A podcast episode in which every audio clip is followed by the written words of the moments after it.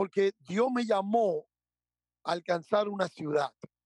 Dios no me llamó a mí a plantar una iglesia. Dios no me llamó a una iglesia. Y hago énfasis en esto porque yo creo que muchas veces creemos y tenemos la imagen. Dios me llamó a plantar una iglesia. No, Dios me llamó a ser discípulos. Mientras yo hago discípulos, se levantan líderes y se forman liderazgo. A medida que se levantan líderes, se plantan iglesias. Sin el equipamiento correcto, no hay crecimiento. Equipados es el podcast que existe para ayudar a cumplir con efectividad su tarea a aquellos que han sido llamados por el Maestro a equipar la iglesia. Ahora con ustedes, los anfitriones de Equipados, Ariel Irizarri y Ramón Osorio.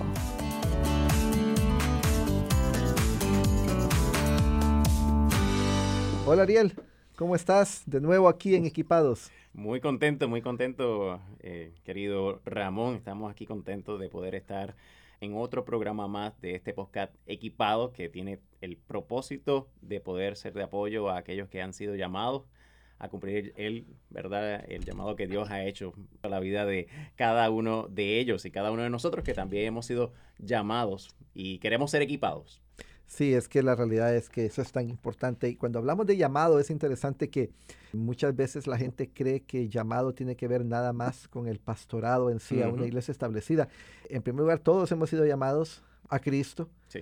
En segundo lugar, todos somos llamados a ser sus testigos. Eso es así. Para eso el Espíritu Santo vino y, viene a la vida del, creyente. Y luego Dios llama a, algunas personas a, cierta forma específica de ministerio en, la, en la iglesia. Y casi siempre ese, ese, servicio o ministerio es equipar a otros para que ellos puedan hacer su trabajo de ser testigos de Cristo.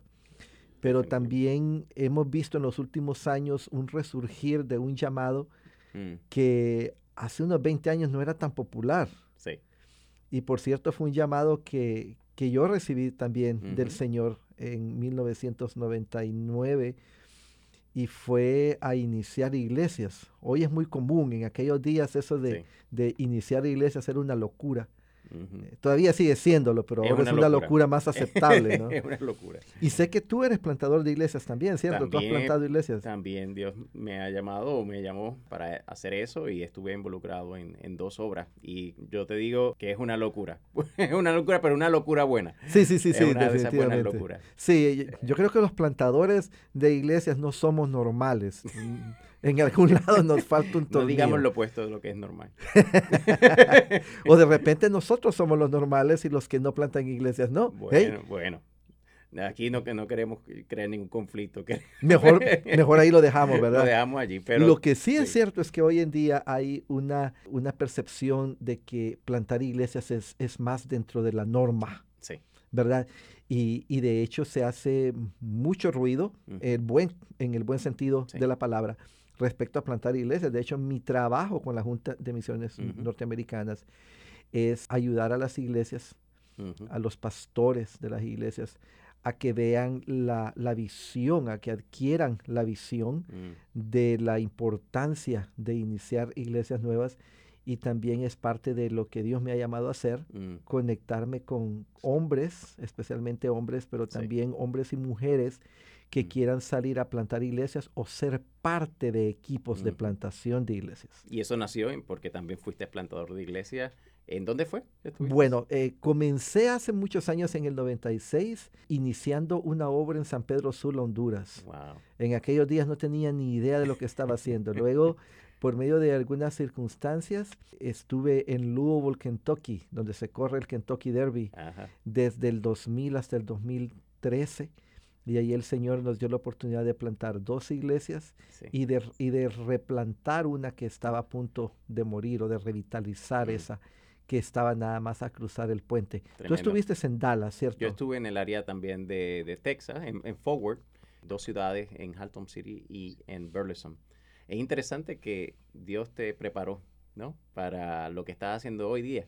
Porque si no llegas a ser plantador de iglesia, incluso la experiencia que Dios utilizó en el mundo corporativo, como Dios ha tomado esas experiencias y hoy día te ha dado el rol que estás llevando. Y yo creo que al como dice la escritura, Dios cuando llama, ¿verdad? Provee, capacita y hoy día tenemos y hemos tenido a través de los diferentes programas personas que Dios ha llamado, Dios ha capacitado y hoy día Dios está utilizándolos de manera increíble. Y, yo quisiera que tú presentaras al invitado que tenemos hoy. Hombre, el invitado que tenemos hoy lo conocí hace creo que cinco años. Y lo interesante es que entre él y yo tenemos dos cosas en común. Además, obviamente, de que somos hermanos en Cristo y todo lo demás. Y es que él también viene del mundo de los negocios. El Señor lo llamó de ahí y luego abandonó todo eso para dedicarse a servir a Cristo en la iglesia y hoy en día es una de las personas que más tiene en el corazón mm. la plantación de iglesias, tanto en Estados Unidos como alrededor del mundo. Y es una persona de que usa cualquier modelo. Eh, manda gente de su propio adentro, apoya plantadores que ya están, ha trabajado con rusos, con, americanos, yo creo que hasta con marcianos puede plantar iglesias este hombre. Así que, sin más preámbulo, yo quiero darle la, bienvenida a mi buen amigo y hermano del alma, a Martín Vargas. Es el pastor de la iglesia real.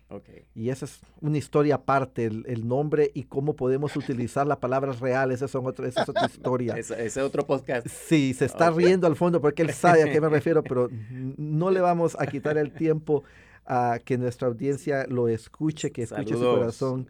Así que, Martín, bienvenido. Saludos, saludos, Ariel, saludos, Ramón. Gracias por tus palabras. Sí, es verdad, no se puede usar la palabra real si no hay royalty. si él quiere cobrarle royalty a ah, todo el mundo que usa la palabra pues real. Vamos, para la próxima pregunta.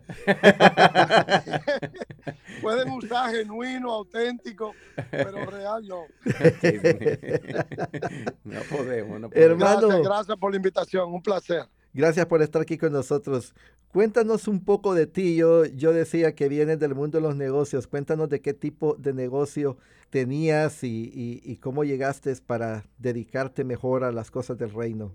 Bueno, yo creo que en una edad muy temprana, eh, yo soy nacido en República Dominicana, en la ciudad de Santo Domingo, en un pueblo del Cibao, pero realmente me crié en la capital, en Santo Domingo eh, pero a una edad muy temprana, ya a los nueve años, ya yo indicaba a mis padres de que yo era eh, una persona que tenía dado por Dios, yo no lo entendía, yo no tenía una relación personal con Dios en esa época, pero sí entendía que tenía una, una vocación emprendedora muy natural.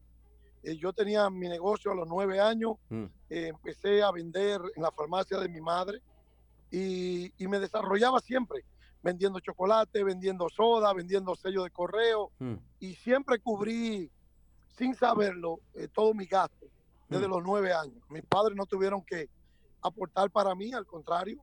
El primer carro, la primera bicicleta, las cosas que yo tuve, eh, las adquirí con mi propio esfuerzo. Pero a la edad de 18 años hubo un encuentro personal con Jesús yo venía de una iglesia católica, apostólica y romana, 12 años estudiando en un colegio de padres jesuitas descalzos, mm. en una playa solitaria en Dominicana. Mi hermano, quien había recibido a Cristo mm. eh, unos meses antes, me dejó una Biblia y me escribió en esa Biblia que buscara ciertos pasajes. Y me habló de Jesús. Mm. Y ahí, solo en una playa, en Juan Dolio, entendí de que yo necesitaba un Salvador. A pesar de que llevaba una vida sana y buena, entre comillas, me di cuenta que era pecador y que necesitaba un rescate. Mm. Y eso era un domingo. Le dije a él, a mi hermano, que cuando tenían servicio, ese jueves, lo que es hoy Iglesia Bíblica del Señor Jesucristo, tenían un invitados, un grupo americano llamado Smite, Mm. que venía de, de, la iglesia de Jerry Fowell en ese tiempo, del seminario. Y estaban cantando una canción de City Star. Solo una vida para Cristo durará. Solo lo que es para Él en la eternidad. Y ese día yo entregué mi vida a Cristo. Eso marcó mi vida a los 18 años. Y tu hermano es Joaquín, me imagino yo. Es correcto, Joaquín Vargas, mi hermano mayor. ¿Qué hicieron pronto o unos pocos días después de tu conversión y, de, obviamente, del ministerio de él. Yo, sé la historia y quisiera que la contaras a, a nuestro auditorio y, y, a Ariel, porque hoy queremos hablar de por qué eh, se le está dando tanta importancia a esto de la plantación de iglesias. Bueno, él me llevaba prácticamente dos años de edad. En, en el año 79 pasó el huracán David por Santo Domingo mm. y fue destructor. Y la parte que más daño hizo fue en una zona muy pobre llamada el kilómetro 8 de la carretera Sánchez. Estaba aproximadamente 5 kilómetros al sur de donde yo y mi hermano vivíamos.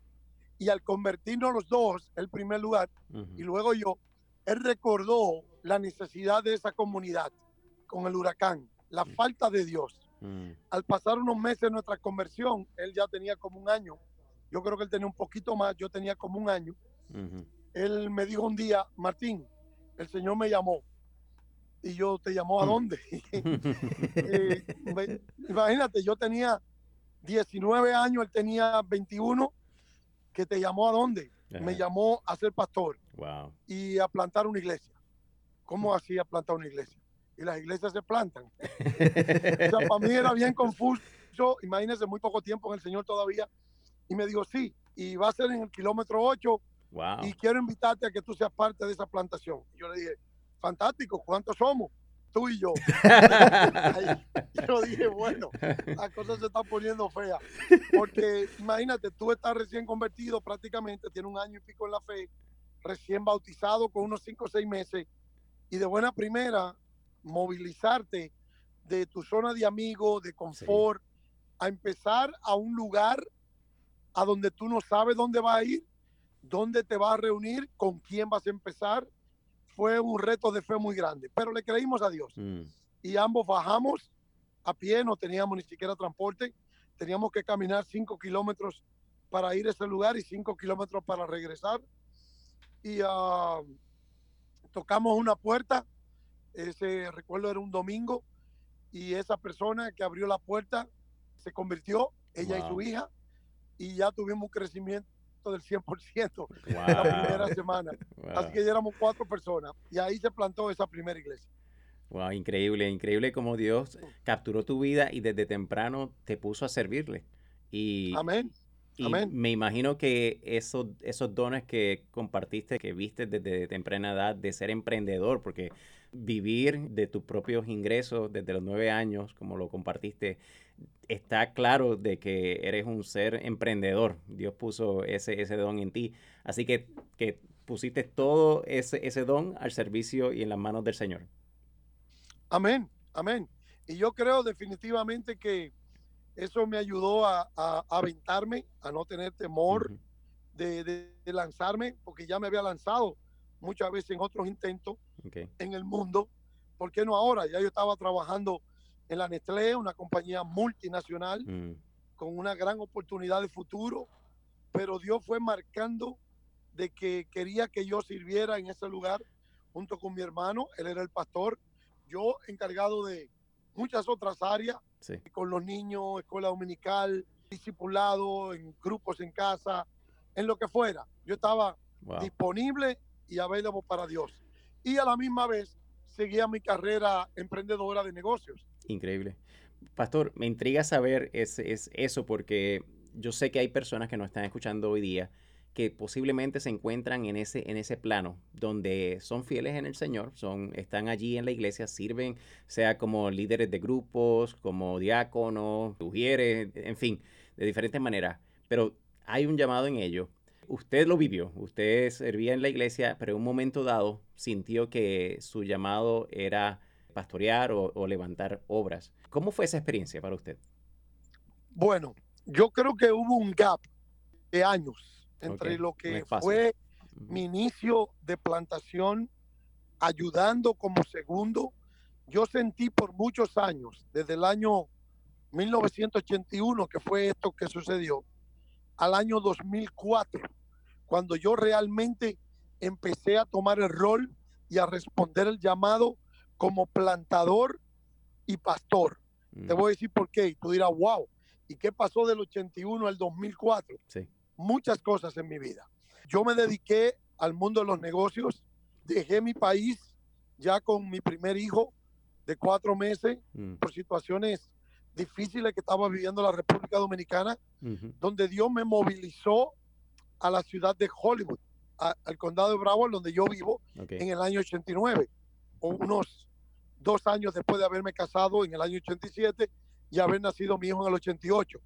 Y aquí empecé a trabajar de nuevo, empecé a buscármela, llegué a tener un Tony Romas, empecé trabajando como empleado, pero Wow. compré una franquicia Wow. y yo creía que toda mi vida iba a ser estar de segundo, Sí. ayudando, apoyando, no solamente financieramente, sino con mi talento, Mm. con mi tiempo, con mi llamado, para ayudar a plantaciones y a otros pastores. Pero Mm. no fue hasta el 2004, moving forward, cuando yo estaba ya cumplido el sueño americano, Mm. ya era ciudadano, ya tenía mi restaurante, una cadena internacional, Sí. que el Señor me dijo, déjalo todo ya Mm. y ahora empieza a plantar en Estados Unidos, una iglesia hispana. Wow. Y para mí fue un, un momento bien difícil, ya estaba en la edad de 42 años, no 18 o 20 años, como cuando empecé a ayudar a plantaciones, Mm. porque en Dominicana yo terminé ayudando a plantar unas tres o cuatro iglesias, Ok. siempre de segundo. Sí. Siempre, no, no, yo no soy pastor, yo estoy aquí para ayudar, yo predico, yo enseño, pero yo soy un hombre de negocio. Sí. Yo no, no estoy para eso. Dios que me use aquí Sí. y me use allá. O sea que tenía las dos, las dos, los dos mundos trabajando muy bien, honestamente, en mis negocios, pero a la misma vez sirviendo a Cristo en nuestra iglesia local y en cualquier necesidad de plantación que hubiera. Pero en el 14, en el, perdón, en el 4 fue algo drástico. Era una decisión, yo diría, prácticamente de vida o muerte. Y tú dices, bueno, tan drástico de vida o muerte, sí. Porque cuando yo batallaba junto con mi esposa de cómo yo iba a dar un salto de ya ser dueño de un restaurante, haciendo 90 mil dólares al año en el 2004, Mm. a brincar, a empezar una iglesia en cero, sin ayuda de ningún lado, sin saber con quién, Sí. sin saber con qué, Mm. ni saber cómo. Yo dije, a los 42, ya I'm over the hill.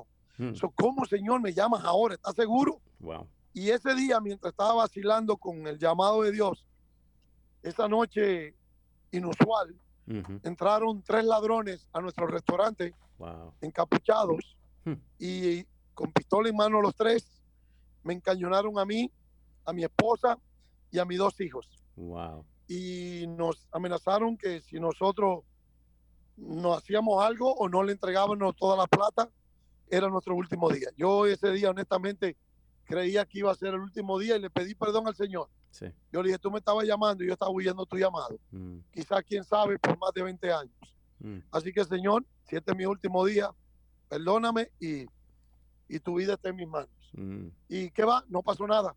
Los ladrones nos trancaron en la oficina, se marcharon y desde ese día yo supe que tenía que dejarlo todo.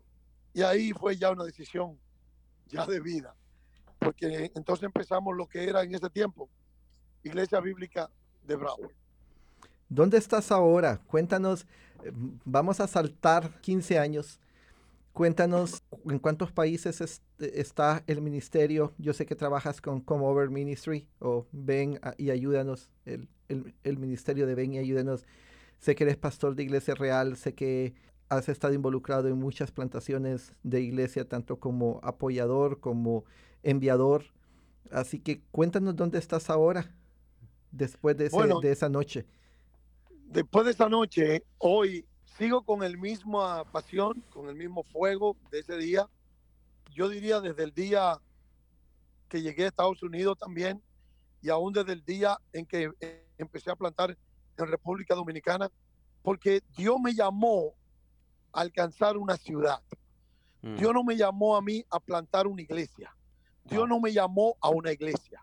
Mm. Y por eso he cambiado el nombre tres veces, porque Dios no me llamó a una iglesia Mm. y, y hago énfasis en esto porque yo creo que muchas veces creemos y tenemos la imagen, Dios me llamó a plantar una iglesia. No, Dios me llamó a ser discípulos. Mientras yo hago discípulos, se levantan líderes y se forman liderazgo. A medida que se levantan líderes, se plantan iglesias. Entonces, cuando yo llegué a Hollywood en el año 82 por primera vez de turista, cuando vine en el 89 a vivir, ya yo sabía que Dios me estaba llamando a esta ciudad. Ya yo tenía claro que no era Miami, no era Hialeah, era la ciudad de Hollywood en el condado de Broward. Entonces Dios me llamó a esa ciudad. Y por eso hoy sigo apasionado llenar a Broward de Cristo. Hoy, irónicamente, después que empecé a plantar la iglesia hace 14, 15 años, en el 2013, cuando nació lo que era Iglesia Real, lo que es Iglesia Real, ya yo venía habiendo fundado como Over Ministry, pasa y ayúdanos, y ya íbamos por unos 15, 16 países plantando iglesias, equipando líderes y expandiendo el reino. Pero hace cuatro o cinco años, cuando te conocí, tú me hiciste una pregunta, Ramón, que me hizo evaluar y reevaluar la razón de, de por la cual Dios me colocó en este condado en el sur de Florida hasta el día de hoy. Y fue, Martín, tú has ido a muchos países haciendo esto. Ya hoy son 32 naciones, casi 33 con Nepal, pero son 32 naciones que hemos pasado en los últimos 15 años, mm. de las cuales se han plantado iglesias prácticamente en todas, en algunos, algunas 8 o 9 no. Hemos tenido proyectos de ayudas, eh, en algunas de ellas han sido humanitarias, otras han sido de otra índole, pero la mayoría ha sido por plantaciones. ¿Por qué? Porque hemos hecho lo mismo. Hemos ido a ciudades, hemos visto necesidades, hemos hecho discipulado en esas ciudades, se han levantado líderes y esos líderes han terminado plantando iglesias. Pero tú me hiciste una pregunta, Ramón. Me dijiste, ¿por qué no dedicas dos o tres años de tu tiempo hacer eso mismo que está haciendo en Cuba hmm. o en Bolivia o en España y lo haces en tu zona, en tu Jerusalén y en tu Judea? Hmm. Para mí fue como un wake up call. Fue como un, mm, no había pensado en eso. Y ahí, en los últimos seis años, del 2013 hasta el día de hoy, 2019, Dios nos ha usado para poder haber sido instrumento de plantar ya tres iglesias en tres idiomas. Hemos plantado ya, prácticamente hemos enviado, plantado, ayudado unas diez, de las cuales son nueve en Florida, una en Colorado. Hmm. De ellas son tres idiomas, varias en inglés español hmm. y, en portugués. Estamos orando por los rusos, como tú dijiste. Tenemos una gran relación con rusos y ucranianos hmm. y orando también por los French Canadians que viven en nuestro condado, que vienen en temporada solamente de Snowbird, pero que si lo ganamos aquí, ellos regresarán a Canadá convertidos y pueden hacer lo mismo, ir a sus ciudades y hacer lo mismo. Así que yo creo que eh, este caminar de Dios ha sido por lo mismo, por la pasión, por la ciudad. Para mí, cuando yo iba a empezar llegué aquí a Hollywood, solamente había un 6% de hispanos, habían 27 iglesias en la convención bautista de mi condado, Gulf en español, 26, 27 iglesias. En el año 2013 habían 21. Y yo dije, no, tenemos que hacer algo que haga un impacto, porque ya somos en el condado de Broward 2 millones de personas, 585 mil hispanos, hmm. que es el 27% de toda la población. Necesitamos muchas iglesias para poder hacer un impacto real en nuestras comunidades. Yo creo que pudiésemos darle un título a usted, y es el pastor sin límite, que ha visto la vida y ha visto donde Dios lo ha plantado y no, no ha visto límites. Y y pensando en límites, pienso en, uno como pastor y pienso en, pastores, como muchas veces nos ponemos límites, inclusive en el aspecto de la plantación de iglesias. Yo te pregunto, ¿será que lo de esto de la plantación de iglesias es para algunos o debe de estar siendo parte del, DNA de, de cada iglesia? Yo creo honestamente, Ariel, que esto es cada iglesia, cada iglesia tiene que venir con eso ya puesto en ella. ¿Y qué hizo un cambio? Yo escuché una conferencia en Orlando, una famosa conferencia Exponential, que se hacía, fui teniendo solamente dos años de, de, edad como iglesia. Mm. Y Ed Stetzer, un famoso misiólogo muy conocido también por Lifeway, mencionó en esa conferencia, si en cinco años de edad de una iglesia usted no ha plantado, enviado o sido parte del nacimiento, la reproducción de otra iglesia, nunca lo hará. Mm. Y para mí eso fue detonante. Yo no podía creer que íbamos a llegar a una época en nuestra iglesia, en esa época, que yo cumpliera cinco años y no tuviera una hija. Porque para mí la única manera que podemos ganar una comunidad es si nos reproducimos en toda la ciudad. A la matemática, por más personas que Iglesia Real pueda reunir en un solo domingo o en una semana, dos mil, tres mil, una iglesia bautista aquí en mi área, muy raro pasa de 100 personas. Mm. Pero pongamos dos mil, ¿qué es eso contra 585 mil personas? Una gota de agua. Pero ¿qué tal si Iglesia Real se multiplica y envía y se desprende de gente que ha sido parte, que ha sido equipada, que ha sido ya entrenada, que ya está sirviendo, que vayan a servir a otros lugares del condado. Y por eso para mí las 30 ciudades de Broward están en la mira mm. desde hace cinco años. Yo no voy a descansar mm. hasta que en cada una de estas ciudades mm. no haya una iglesia plantada o no haya un centro de discipulado donde las personas hagan tres cosas o esos grupos. Fish, evangelismo. Feed, alimentar, discipulado. Y tres, fellowship, compañerismo. Así que yo creo que no es el límite que nos ponemos de decir, y es verdad, nos limitamos. Es que como, la excusa que yo escuchaba siempre, pastor, pero ¿cómo usted puede, teniendo una iglesia de 200 personas, plantar otra? Es que financieramente no se puede. Nunca se puede nada. Como dice Proverbio, Eclesiastés, si tú miras las nubes, si tú miras el cielo para saber cuándo vas a sembrar o cosechar, nunca lo harás. Jamás. Así es. ¿Por qué? Porque siempre hay algo. Siempre está nublado, siempre está frío, o va a llover o no va a llover, o hace mucho calor, o vino un viento solano. Entonces quédate en tu casa. Pero ese no es el plan de Dios. Ahora, me hiciste una segunda pregunta. ¿Es esto para todos? No.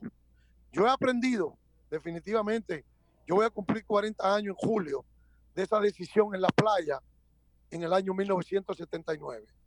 40 años caminando con Jesús, de los cuales solamente tengo 15 como pastor. Mm. Pero yo he visto esto en todo mi recorrido, ayudando a plantar, enviando, eh, conociendo gente en toda parte del mundo. Recién vengo de trabajar inaugurando nuevas iglesias y plantando iglesias para nepalíes, mm. para hindúes en el norte de, de la India, en España, un país tan cerrado. Y no importa el lugar que sea. Yo he aprendido eh, varias cosas. Una de ellas que yo he conocido tres tipos de líderes espirituales en cuanto a iglesias. Los que son visionarios. Es un grupo muy selecto. Son gente como el apóstol Pablo, que ven donde no hay, que son multiplicadores, que son gente que no se quedan tranquilos con que fueron un sola plantación y, y, ahí ya, ya el Señor musó 30 años aquí, fue un tremendo pastor, lo cual es buenísimo, pero esos visionarios no se quedan tranquilos, no hay límite para ellos. Pero hay un segundo grupo, que son los pioneros. Esos son los que son plantadores que pueden iniciar en cero.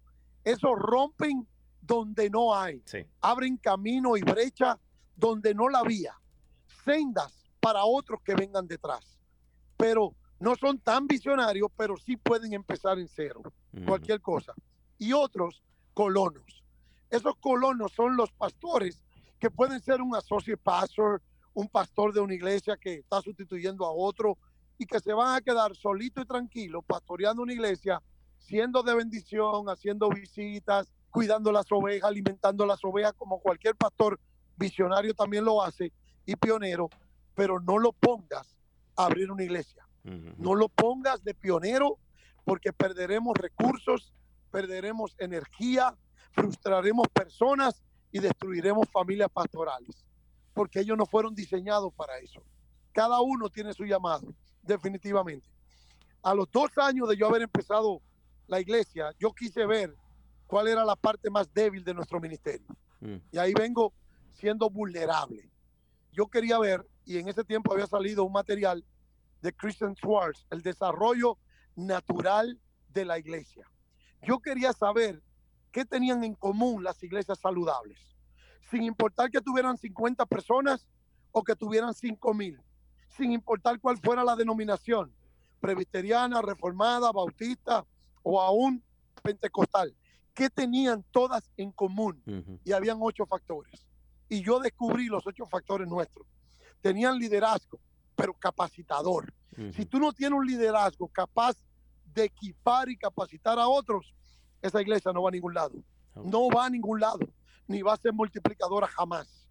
Va a tener estructuras funcionales, va a tener espíritu ferviente. Son ocho características.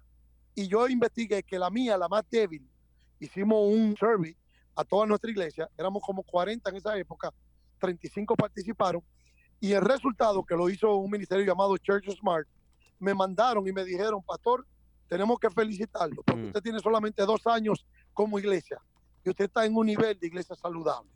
Usted tiene 45 personas, pero el mm. nivel de salud de usted es mejor que cualquier iglesia de miles. Hmm. Lo único que usted tiene débil, flojo, pasa del nivel de salud que era nivel 50, yo tenía 52, y es que tu iglesia necesita saber cuáles son sus dones. Tú necesitas saber tener ministerios según los dones que tú tienes. Dios te dio dones a la iglesia. Úsalos y descúbrelos. Y desde ahí en adelante, yo empecé a trabajar en esa área hasta el día de hoy, que he estado trabajando en Descubre tu lugar, para poder equipar no solamente a nuestra iglesia, sino a las iglesias que plantamos alrededor del mundo, para que puedan descubrir eh, lo que Dios diseñó para ellos y puedan vivirlo a plenitud. Hermano, hmm. hay muchísimo más que preguntarte. Mientras escuchábamos tu presentación, se me ocurrió, ¿nos aceptarías una invitación a un segundo podcast? Claro que sí, claro, con mucho gusto, Ramón. No yo, creo, problema. yo creo que necesitamos seguir escuchando lo que, lo que el Señor ha hecho en tu vida y por medio de tu vida y sigue haciendo y todavía creemos que no hay límites para lo que el Señor va a hacer. Y yo creo que tus comentarios han sido de bendición también para muchos pastores que quizás sienten que están limitados y muchas veces quien los limita pues somos nosotros mismos, nosotros solitos nos limitamos, ¿no? Sí. Sí, sobre todo Ramón, cuando personas escuchan conversaciones así, ellos se sienten como, wow, mira lo que Dios está haciendo con este hombre. Dios lo único que necesita de ti es estar cerca y limpio. Mm. Si tú estás cerca y limpio, la intimidad con Dios es la clave.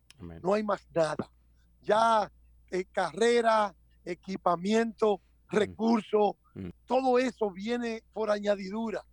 Así que hay muchos límites para todos nosotros, pero para Dios no hay límites, así que hay que acercarse a la fuente, que es Dios. Creemos que Dios va a utilizar este podcast para animar a muchas personas que hoy día están en medio de, en medio tal vez de la decisión de, dejarlo todo por, por hacer ese llamado que Dios le, le, ha, le ha hecho. Creemos que Dios va a usar este podcast también para aquellos pastores que sienten un deseo de multiplicarse y también para ver ¿verdad? Esos, esas otras personas que le rodean, que pueden ser aquellos plantadores que, que, surja de esa misma iglesia local. Así que gracias nuevamente, Pastor, por unirse. Ramón, yo creo que fue un excelente tiempo que hemos tenido con, con el pastor. Así es, definitivamente. El hermano Vargas es uno de esos hombres que, como decía al principio, o te compartía fuera de micrófono me hace sentir cansado con solo verlo trabajar y me hace sentir también bien pequeño en, lo que Dios ha hecho. Pero sí, ha sido una bendición. Me encantó escuchar de que dijera que a los 19 años había comenzado. Yo, yo estoy seguro que dentro de algunos de la gente que nos escucha, eh, más de algún joven está pensando, ¿y Dios qué va a hacer conmigo a los 19 años? Y yo creo de que ahí Dios puede usar a esos jóvenes también. Dios lo puede usar. Yo creo que las cosas que los planes de Dios son, son mucho más grandes de lo que uno puede pensar en, en términos espirituales. Y no hay nada, no hay nada que se compare con decir estamos en la voluntad de Dios. No hay nada, no hay profesión, no hay compañía, no hay nada que pueda compararse con la satisfacción de decir estamos en la voluntad de Dios. Así que, amigo que nos ha escuchado en este podcast, gracias por sintonizar eh, equipados, que realmente tenemos la intención de poder ser de apoyo en este llamado que Dios te ha dado. Y la tarea que tenemos esta semana para todos los que nos escuchan es que se acerquen a Dios y que evalúen su nivel de, entrega, de compromiso y de limpieza con Él. Comparta, comparta este eh, podcast, dígale a otros, cuéntele a otros que nos escuche, que lo baje. sabemos que estamos en, en la Apple Store. Sí, allí en el Apple Store, en el área de podcast, puedes encontrarnos. Nos puedes encontrar también en las diferentes líneas de Lifeway, como lifewayliderazgo.com. Vas a poder ver un enlace allí para poder descargar este eh, podcast titulado Equipados. Fantástico. Hasta la próxima. Hasta la próxima. Equipados, un podcast auspiciado por la casa editorial Lifeway y por la Junta de Misiones Norteamericana, NAMB. Para más episodios, vaya a equipadospodcast.com.